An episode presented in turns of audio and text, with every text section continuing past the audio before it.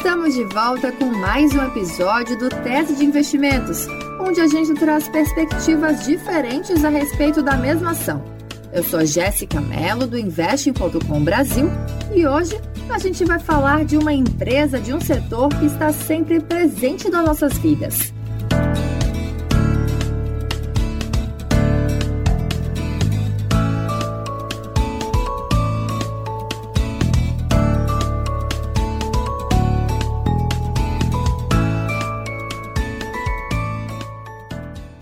As empresas de saúde no Brasil estão aí se movimentando para diversificar as receitas depois de um longo período com as atenções voltadas à pandemia de Covid-19. É um setor econômico extremamente resiliente, mesmo aí num cenário econômico adverso, porque tem uma previsibilidade de receita diante do aumento da expectativa de vida da população. E nesse cenário, o grupo Fleury vem buscando outras fontes de receita, fazendo aquisições, juntando esforços com outras empresas e entrando em ramos que não eram a sua especialidade. Em conjunto com as controladas, a empresa presta serviços médicos nas áreas de diagnóstico, tratamento, análises clínicas, gestão de saúde, entre outros. Mas será que esse movimento vem animando os investidores? As ações estavam cotadas em 14 reais no dia 19 de maio, mas em um ano já tiveram uma queda de mais de 40%. Chegaram aí a uma máxima de 26 reais. Para falar sobre esse tema, eu conversei com Rafael Barros, que é analista da XP, e Túlio Nunes, que é especialista em finanças da Toro Investimentos. Bora lá?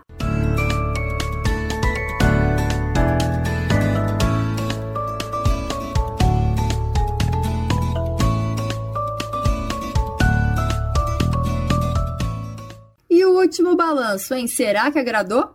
No primeiro trimestre deste ano, o grupo reportou um lucro líquido de cerca de 110 milhões de reais, uma queda de 6,9% na comparação com o mesmo período de 2021.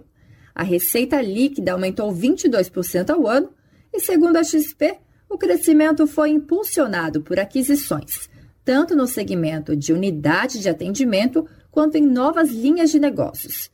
Os testes de Covid-19, que aos poucos foram perdendo relevância nos resultados do grupo, tiveram uma alta por causa do aumento de casos após o período de festas. O grupo anunciou agora em maio que firmou um acordo de joint venture com a Atlântica Hospitais, subsidiária do Bradesco, que também detém 30% do Fleury, e a Beneficência Portuguesa, para atuar de forma conjunta no segmento de oncologia. E esse anúncio veio após cobranças para movimentos mais ousados de expansão orgânica, competindo fora do mercado principal, que é de diagnósticos médicos. Nos últimos anos, o Fleury já tinha começado a diversificar os negócios, com aquisições e infusão de medicamentos com a Sarra e o Centro de Infusões Pacaembu. A companhia afirmou buscar o crescimento da receita tanto de forma orgânica quanto via aquisições e parcerias. Mas os resultados não mostraram tanto isso, segundo Rafael Barros, que é analista da XP.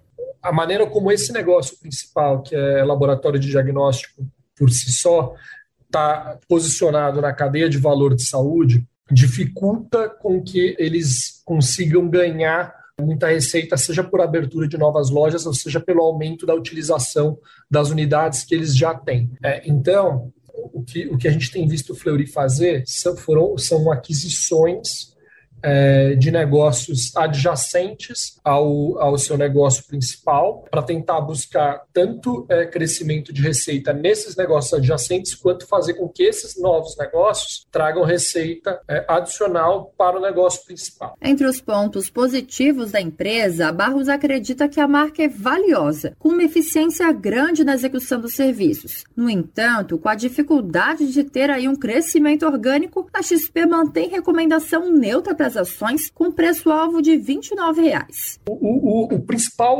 motivo para para termos aí uma, uma recomendação neutra, ele se baseia justamente nesse ponto negativo que relativo aí ao, ao crescimento do, orgânico desse segmento. É, a gente entende que o, a perspectiva de crescimento orgânico para esse segmento é um pouco mais difícil, é, e à medida que a gente é, ainda não consiga é, enxergar é, uma mudança nesse, né, nessa tendência, é, a gente acaba vendo aí as, as, as perspectivas para as ações com um pouco mais é, de cautela e, portanto, colocando uma recomendação neutra. Em relatório, o BTG destacou que as linhas de negócios do Fleury não estavam diretamente envolvidas com a oncologia, o que traz incertezas para o futuro.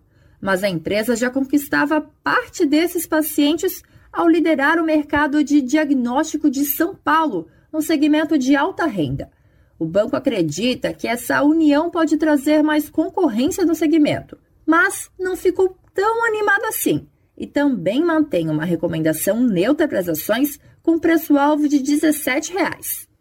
Túlio Nunes, que é especialista em finanças na Toro Investimentos, detalha que esse movimento de aquisições e expansão vem ocorrendo em todo o setor de saúde. Ao mesmo tempo, a gente consegue ver no setor de saúde, como a Notre Dame e Rappi Vida, é, são duas se formaram uma gigante, então aquisições que estão acontecendo desde 2021, isso está acontecendo, e isso vem com a Fleury também. Então, assim, é, expansão das unidades que estão acontecendo, diversificação geográfica, isso é muito importante também. Então, em maio agora aí, nós vimos duas aquisições, então a empresa aí, a SAR, especializada em infusões, medicamentos, né, centro de cirurgia, isso atuando aí na Grande São Paulo, valor de negócio aí girando em torno de 120 milhões. E o laboratório também, Marcelo Magalhães, aí nós já vamos para o Nordeste, questão de, né, lá em Pernambuco, a referência aí também de medicina diagnóstica, análises clínicas, e isso aí você acrescenta mais umas três unidades de atendimento aí para o grupo é, Fleury.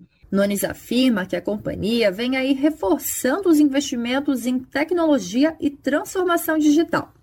Então, elevados níveis aí de investimentos em tecnologia, e esse investimento em tecnologia vai muito além da que a gente vê hoje, né, como inteligência artificial, é, né, ciências de dados, eu acho que vai muito além disso, vai disso que eu te falei, você tem uma transformação digital aí que você consegue pegar desde o início, né, desde o atendimento do paciente até o final, é, até a marcação de consulta, é toda essa parte administrativa que não só os, os profissionais de medicina que fazem esse, esse trabalho, mas a gente sabe que existem outros, outros profissionais ali na parte administrativa.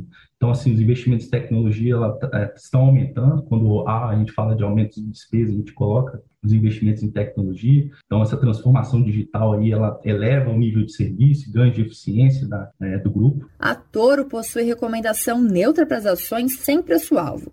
Já o Invest Pro, que reúne 15 modelos de analistas sobre o papel, coloca o preço justo da ação em R$ 22,65, um upside de 54,3%. A saúde financeira é considerada com bom desempenho frente a outros players do setor.